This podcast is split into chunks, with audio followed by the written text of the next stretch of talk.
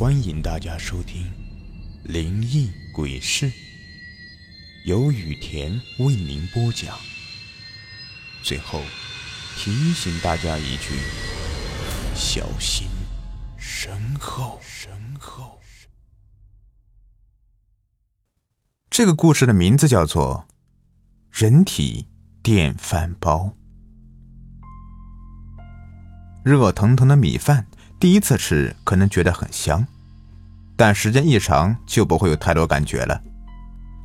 商家嘛，为了赚钱，变着花样的衍生啥竹筒饭、荷叶饭之类的，而城西一家餐馆只卖普通的干饭，竟出奇的火爆。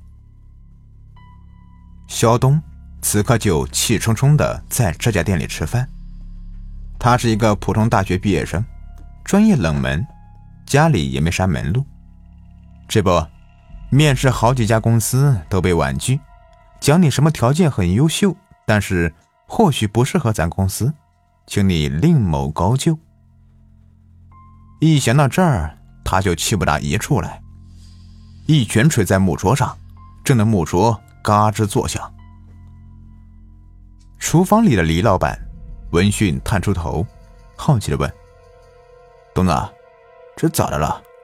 为啥跟自己的手过不去啊？肖东摆摆手，啊，没什么事，就找工作遇到些麻烦。哎，谢谢啊。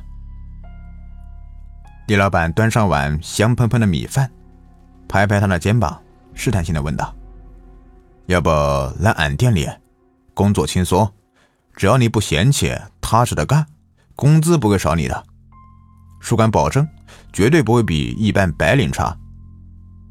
小东面色一喜，他正愁找不着工作呢，噌的一下跳起来问道：“真的吗？”李老板点点头，但却有些意味深长的说：“来吧，叔没有其他要求，只要你能克制住好奇心，听叔的安排就行。”他的声音低了下来，嘴角勾出一丝诡异的微笑。扭过头，掀开厨房的帘子，钻了进去。肖东蹲在椅子上，捧起瓷碗，狼吞虎咽的吃了起来。不一会儿，碗已经见底了。他吐出舌头，舔进碗壁上颗颗米粒，吧唧吧唧咀嚼着，闭上眼睛，回味，摇着脑袋，啧啧赞叹道：“真他妈的好吃呀！”若是老子弄来配方，肯定能赚大钱。站起身，他昂着头，兴奋地走出饭店，并以莫名的神情瞥了厨房一眼。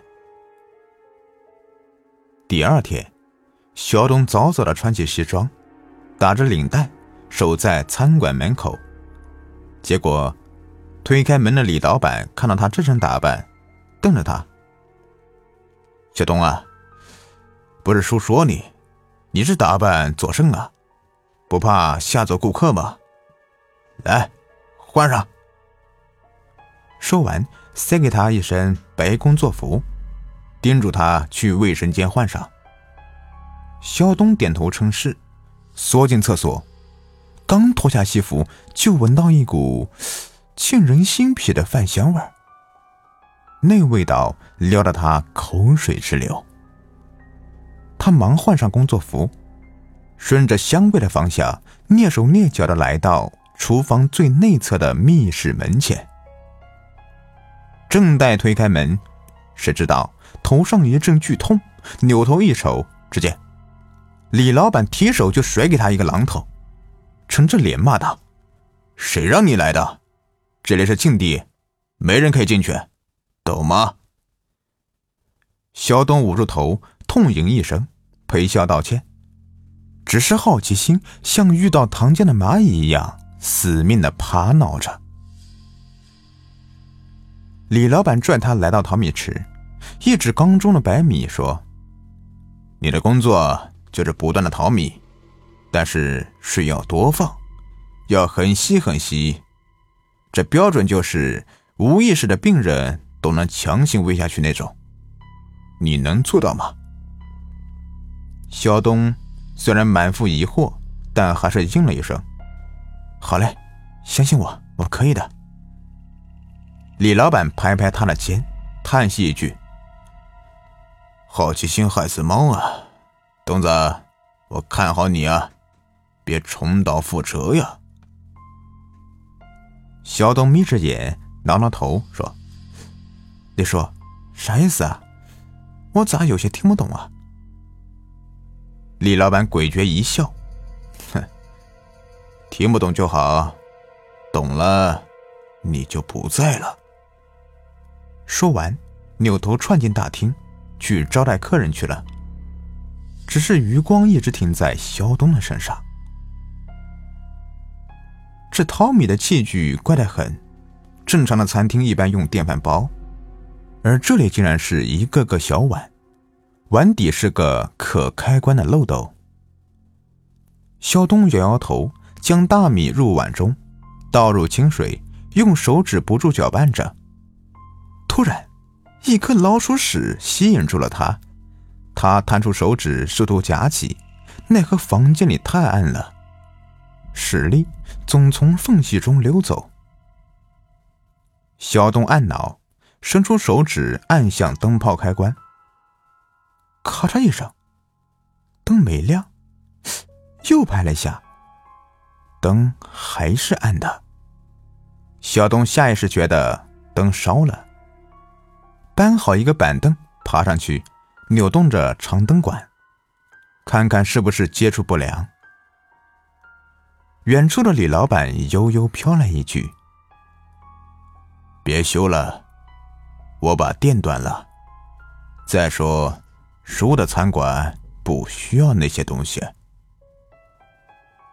小东当场就纳闷了：现在都二十一世纪了，哪里还能缺得了电呢？莫非李叔这是祖传的绝活？不对呀。他三年前还是火葬场的烧尸工，潦倒的很呢。李老板递上两张毛爷爷，客气的说：“走吧，今天你工作完成了，明天八点到。”小东接过钱，退出门，只是没走多远，缩在门角旮旯，偷偷观察着李老板的行动。只见。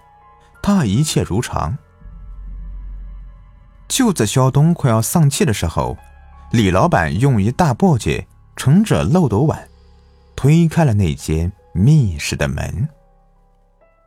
临迈进的时候，还探头探脑的张望了一番。肖东窃喜，蹑手蹑脚的跟了上去，弓着腰凑在狭小的门缝里面窥视着。房间里。遮着一个长黑布，点着几个白蜡。但诡异的是，正中摆着个供桌，插着祭祀用的檀香。李老板一把扯过黑布，一股凉意弥漫开来，冻得肖东连打了几个寒战。但布下的东西却吓得他哆嗦不停，因为那竟然是件大冰棺。里面躺着的是具具面色发紫的尸体。小东克制住逃窜的冲动，目不转睛的盯着鬼笑的李老板。李老板拉开冰盖，端起盛米的小碗，晃了晃，弓下身子挡住了肖东的视线。肖东按耐不住好奇心，推开木门，溜了进去，藏在隐蔽的墙角。这下看清楚了，李老板粗鲁的掰开女士的嘴，将漏斗戳了进去，扭开开关，大米混着生水灌了下去。但死人毕竟不会咽，嘴角淌出了不少。小东压住扑通扑通的心跳，揣测这李老板不会有啥怪异的嗜好吧？虐待尸体找快感，牛逼了！但事实并非如此，李老板捧出个圆瓷器，擦擦灰尘，拔下盖子，一群血红的肉虫蜂拥的爬了出来，钻进了女士的口中。像蚯蚓一样穿行在尸体的肉中，吐起条条青筋。尸体突然变得通红，弥漫着一股热腾的热气，那种肖东熟悉的香味儿，噌的一下扩散开来，有的他禁不住咽了咽口水。但是，一想到那是尸体的味道，胃里酸味儿就直往外面涌。李老板脱光女士的衣服，不住的摩擦着，那尸体毛孔处竟渗出了颗颗汗珠。玉冰棺的寒气一冲，凝结成粒粒金块，大小恰跟大米一模一样，泛着一股香喷喷的香味儿。难道我他妈以前吃的就这个东西啊！我操！小东再也忍不住了，哇的一声吐了出来。李老板警觉，扭过头，阴冷的望着连连摆手的小东，问：“你怎么在这里？你都看到了？”小东见此情形，连忙拉开门朝外逃去，那狼狈的样连鞋都掉了一只。但奈何李老板早有准备，支起一瓷碗，瞄准他的头投掷过去。只听“啪”的一声，小东一个踉跄，摔了个狗啃泥。就这几分钟，李老板上前一步，擒住小东的胳膊，反扣在肩头，押进密室。李老板合上门，反锁住，得意一笑：“哈哈。”以前一直用死人的，今天用活人试试，真期待呀！说完，舔舔唇，掰开肖东的嘴，端起一米碗就倒了进去。